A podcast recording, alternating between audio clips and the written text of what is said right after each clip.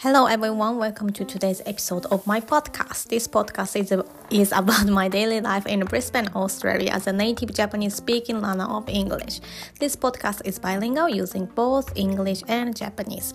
えー、皆様こんにちは。今日も聞いてくださってありがとうございます。このポッドキャストはオーストラリア・ブリスベンに住んでいる私がね、聞いてこんなことがあったのという出来事を英語、日本語の両方を使って話す、えー、ブログのようなものをお届けするポッドキャストです。As I am still learning English, which is my second language, so please excuse my errors and feel free to correct my English or be kind to my English with errors. I hope my English is understandable to all of you. えー、まだまだ英語は勉強中なので、まあ、いろいろ英語の間違いなどあるかと思うのですが、そんな時はぜひぜひコメントなどでこうしたらいいよなどと教えていただけたらとても嬉しいです。えー、頑張ってわかりやすい英語を話せるようにしていきたいと思います。Okay, so in today's episode, I'd like to share my experiences and the difference I found in attitude towards work after coming to Australia. えっと、今日はですね、オーストラリアで働いてから気づいた、まあ、日本とオーストラリアの違いについてちょっとお話をしていきたいと思います。So let's dive into the topic. There have been three significant changes for me since I started working in Australia. えっ、とですね、本題に入ると、まあ、私はオーストラリアに来てから結構働き方というか、まあ、姿勢が変わったかなという印象があるので、ちょっとそれについてお話をしたいと思います。The first difference is taking breaks. In Australia, people prioritize taking a proper rest, which is completely different from my experience in Japan. In Japan, I used to work long hours from 9 a.m. to 9 p.m. sometimes. So, however, here in Australia, it is normal to have weekends off and not check emails. So, despite despite this, uh, people tend to be productive during weekdays. えーとですね、まず一つ目はしっかりお休みを取るっていうことですね。オーストラリアの人ってあの本当にきちんとお休みを取ることに意義を感じている人が多いなと思っています。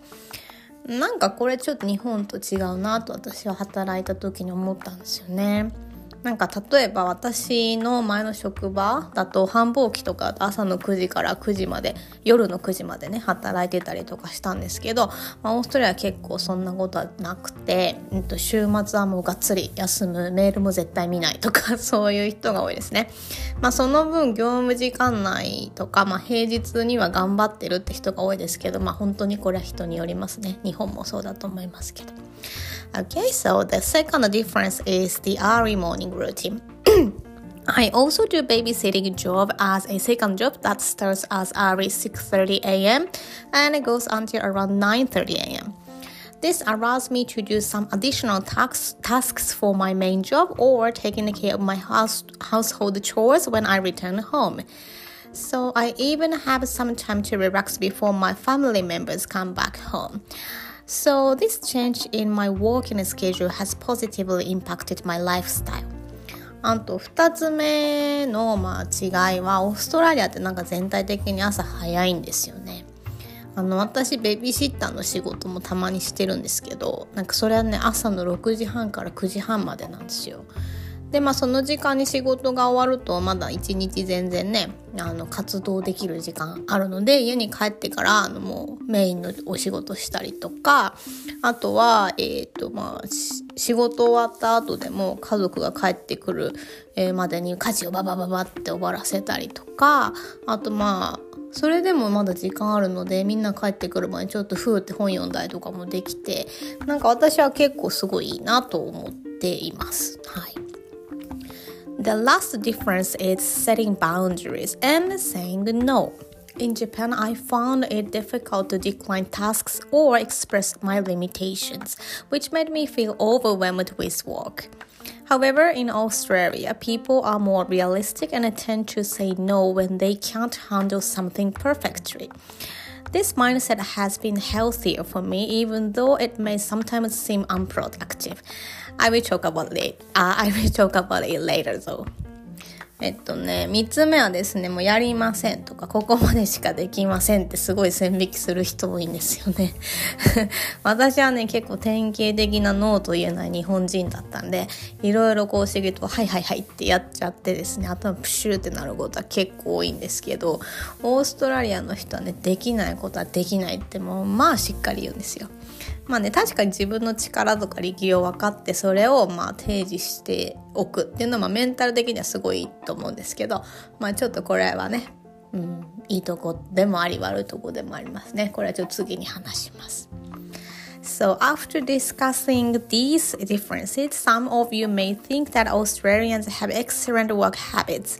However, sometimes it can be a bit tricky as they may take breaks even for urgent tasks, not to reply to emails promptly, have personal obligations, and so on.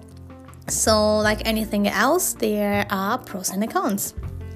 あのまあねいつも通りなんですけど今まではね、まあ、オーストラリアの、まあ、よよく見えるようなところをちょっと言ってきたんですけどあの、まあ、実際働くとね全体的にいいかっていうとそういうことでもなくて あのすごいせ急いでるのにまあ全然連絡取れないとか線引きがすごすぎてあのあもうちょっとやってくんないかなみたいなことも全然 あるんですよね。まあ、だからこれは一長一短ですよね。いいなって思うこともあればやっぱ働きづらいなって思うこともありますよね。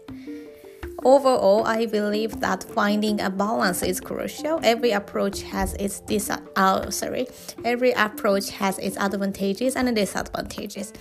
Personally, I'm grateful for the experience of working in Australia and adapting to the different work cultures. It has been relatively easy for me to adjust as I have the experience to work in a strict um, strict work culture. So in other words, I realized that transitioning to the Japanese work culture without any prior prior experience could be challenging. So I consider myself fortunate to have working experience in Japan. あの私はですねこう このバランスってすごい大事だなって思うんですよね。そう。あの先ほどもね申し上げたんですけどどんなことも長所一長一短っていうんですか？ありますからそこのバランスがしっかりしてればねいいいい働き方ができるんじゃないかなって思いました。私はね個人的にはねオーストラリアで働いて、まあ、その文化働く文化え？文働く文化？うん、に馴染んでいくのはとっても楽しい経験でした。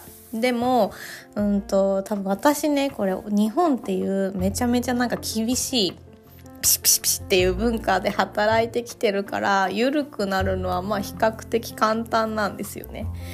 ただ私逆にオーストラリアでしか働いた経験がなくて日本で働くことになったらもう超辛いんじゃないかなと思っています。